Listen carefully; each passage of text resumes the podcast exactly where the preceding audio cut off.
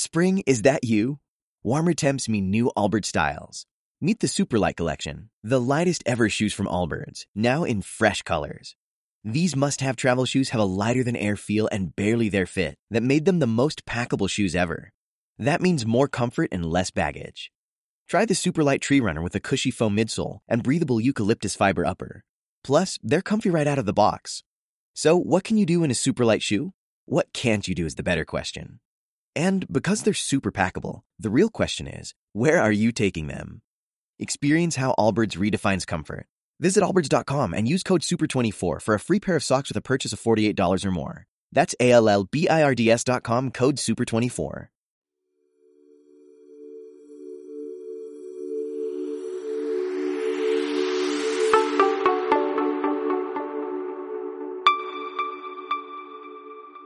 Bienvenidos al podcast Libros en 15 Minutos con Francisco Cugliari, en donde encontrarás un compendio de libros relevantes y de alto impacto en el desarrollo y crecimiento de las personas.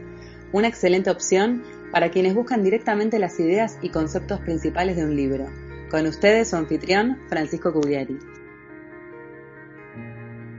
Hola, te doy la bienvenida a este nuevo episodio del podcast Libros en 15 Minutos. En este, el episodio número 8, te presentaré a El Camino de la Felicidad de Jorge Bucay. Jorge Bucay es terapeuta gestáltico y escritor argentino, nacido en 1949. Es autor de varios bestsellers internacionales. Sus obras han sido traducidas a más de 20 idiomas.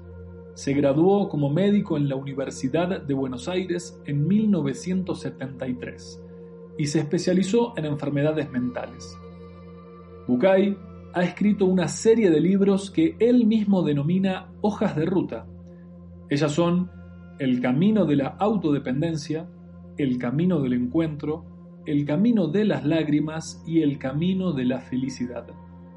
De esta última, publicada en el 2001, es de la cual hablaremos en este episodio en la cual invita al lector a plantearse una manera propia de vivir y a centrarse en lo que necesita para encontrar la felicidad. Encontrar la felicidad, nos dice Bucay, es fruto de una búsqueda personal e intransferible.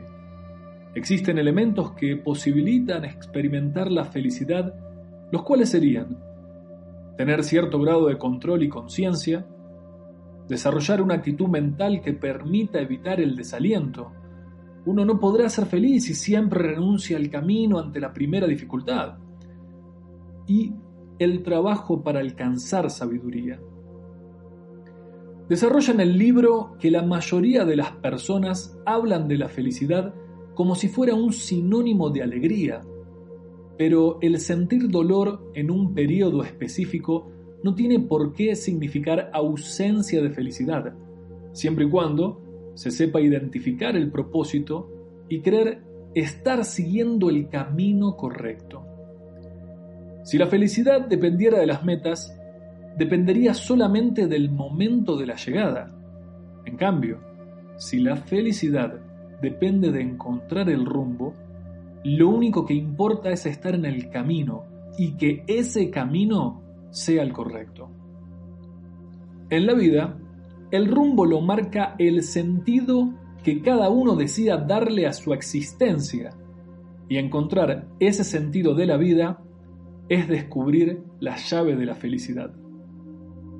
Lo importante no es definir el camino de la felicidad para todos, ni qué debe significar la felicidad para los demás. Lo imprescindible es decidir qué significa la felicidad para cada uno. El desafío es ser uno mismo. No intenta describir la posición que hay que tener, sino una posición, que es la de cada uno de nosotros como individuos. No es lo mismo ser feliz que estar feliz. La idea de ser feliz está relacionada con la suma de momentos de plenitud ser feliz es un estado más o menos permanente. Encontrar lo bueno dentro de lo malo nos permitirá casi con seguridad sentirnos más felices incluso en momentos difíciles.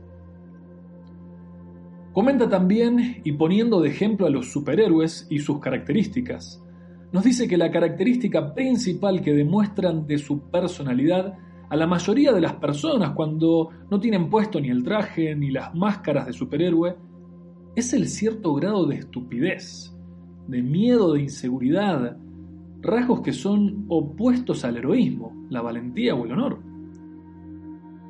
Y entonces pregunta, ¿Cuál es la verdadera personalidad de un superhéroe? ¿La tarada o la heroica? La heroica, por supuesto. ¿Por qué entonces la verdadera personalidad aparece enmascarada? ¿Qué habrá pasado con nosotros que hemos crecido pensando que la personalidad que debe mantenerse en secreto, oculta y escondida es la del héroe? Nos hemos engañado creyendo que la personalidad secreta es la del superhéroe, escondiendo en nosotros los verdaderos y mejores nosotros. ¿Por qué esconder al superhéroe? ¿Por qué esconder al que de verdad puede hacer las cosas? Nos dice que hemos aprendido que la mejor manera de pasar desapercibidos es pasar por tontos. Y terminamos escondiendo a los superhéroes que somos, terminamos escondiendo a nuestra verdadera personalidad. El desafío es ser uno mismo. Vivir de verdad significa dejar atrás todos los personajes que hemos creado para otros. Dejar salir el yo verdadero. Dejar salir el héroe escondido. Bucay también nos presenta con una simpleza grandiosa la regla del oso idiota. La regla del oso idiota consta de una jerarquía de estrategias que establecen el camino hacia la satisfacción con respecto a lo que uno no posee. ¿Qué nos dice esta regla? Dice que si nosotros tenemos un sueño determinado, si nosotros queremos algo, si lo queremos con toda el alma, con todo nuestro ser, es hora que apliquemos la regla del oso idiota. La regla dice que si usted quiere algo, obténgalo. Obtenga lo que usted quiere. Vaya por eso. ¿Qué es lo que busca? Ya sea amor, una casa, un trabajo, paz. Vaya y obténgalo. Haga todo lo que pueda para obtenerlo. Juéguese la vida, corre el riesgo, comprométase con su deseo. Muy bien, pero uno puede darse cuenta de que en ocasiones es imposible obtener lo que uno quiere. Y eso es muy cierto. No puede obtener lo que quiere, entonces la regla nos dice sustitúyalo. Sustitúyalo por otra cosa. Otra casa, otra mujer, un marinero, un perro. Ay, no, es imposible sustituirlo porque como esa mujer no hay, muy bien, entonces olvídelo. La regla nos dice que lo olvidemos. Ah, no, pero eso es imposible. Obtenerlo, no. Sustituirlo, no. Entonces olvídelo. Si usted no lo puede obtener no consigue sustituirlo y no quiere olvidarlo, la regla dice que usted es un idiota. Lo que puede decidir es no olvidar y quedarse pegado a lo que era imposible. Los problemas son parte de nuestra vida. Si logramos abordarlos con decisión y compromiso, si logramos centrar nuestras energías en encontrar una solución, el problema puede transformarse en un desafío. Nos comenta Bucay que en el camino de la felicidad nos podemos encontrar con cuatro grandes confusiones. La primera gran confusión es la de identificar la felicidad con el éxito. Equiparar la felicidad con el éxito profesional y material condicionados por sentirnos bellos y deseados. La segunda gran confusión dice que es de equiparar la felicidad con el placer. Por ejemplo, una escena de gente feliz en una fiesta. Pasarla bien no crea felicidad. El placer que produce termina cuando se acaba el entretenimiento. La tercera gran confusión dice que es cuando se cree que con el amor alcanza. El amor adulto nunca es incondicional, depende tanto de lo que doy y de lo que recibo. La cuarta gran confusión es la de escapar del dolor. El dolor es una manera de enseñarte dónde está el amor, la presencia del ausente. El ser humano tiene la tendencia a sabotear su propia felicidad y una de las maneras más comunes y efectivas es la de buscar la más mínima imperfección hasta en los escenarios más hermosos. Se precisa aceptar y se necesita valor para hacerlo. Conformarse es adaptarse a una nueva forma. No tiene nada que ver con la resignación, sino reconocer el punto de partida de un cambio.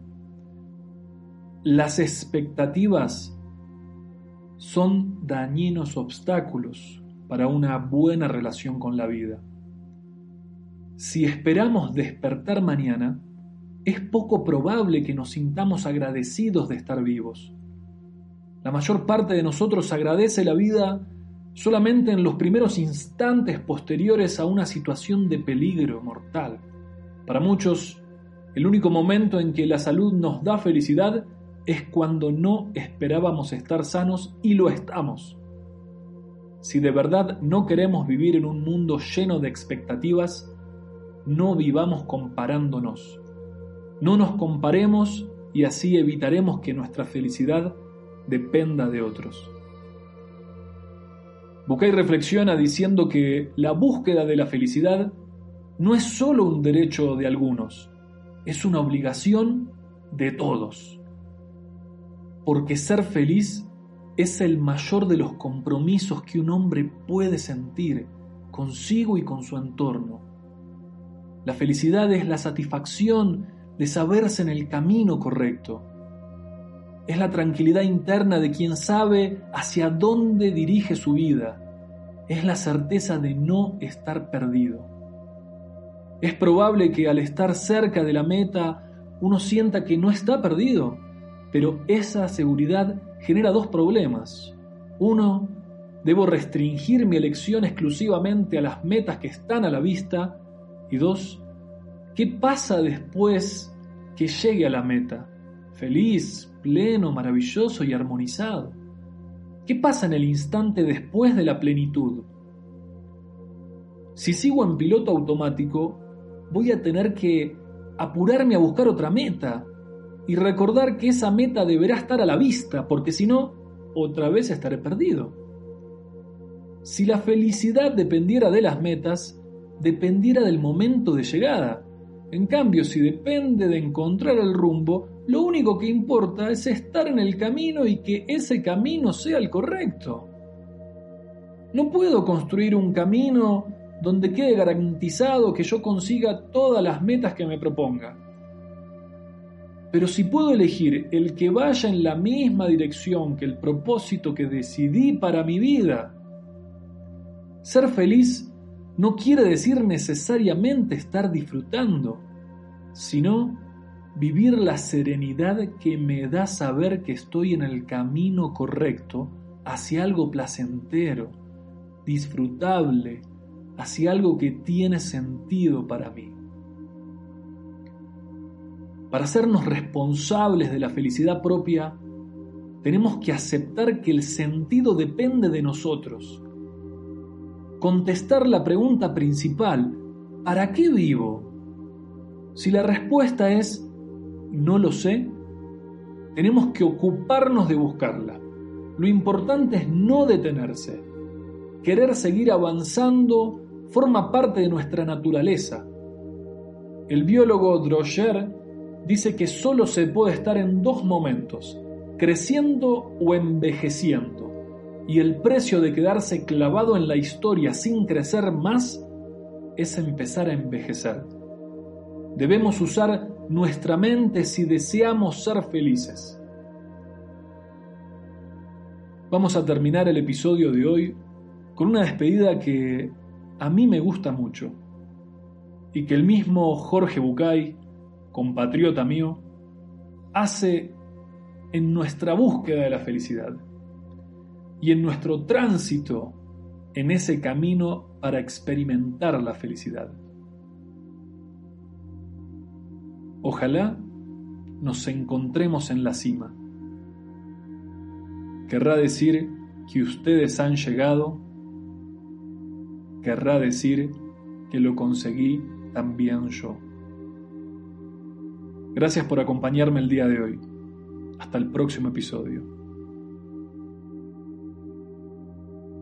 Gracias por escuchar el podcast Libros en 15 minutos con Francisco Cugliari.